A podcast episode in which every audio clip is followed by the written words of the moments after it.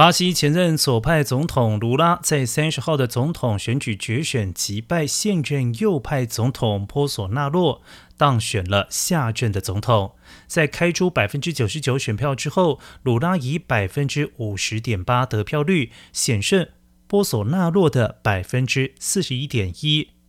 卢拉曾经在二零零三年到二零一零年担任两任巴西总统，任内人气很高。但他卸任之后，二零一八年被控贪污罪入狱五百八十天，在获释不到三年之后，再度当选了第三任总统。在这场从巴西一九八五年民主化以来竞争最激烈的总统大选，完成戏剧性的东山再起。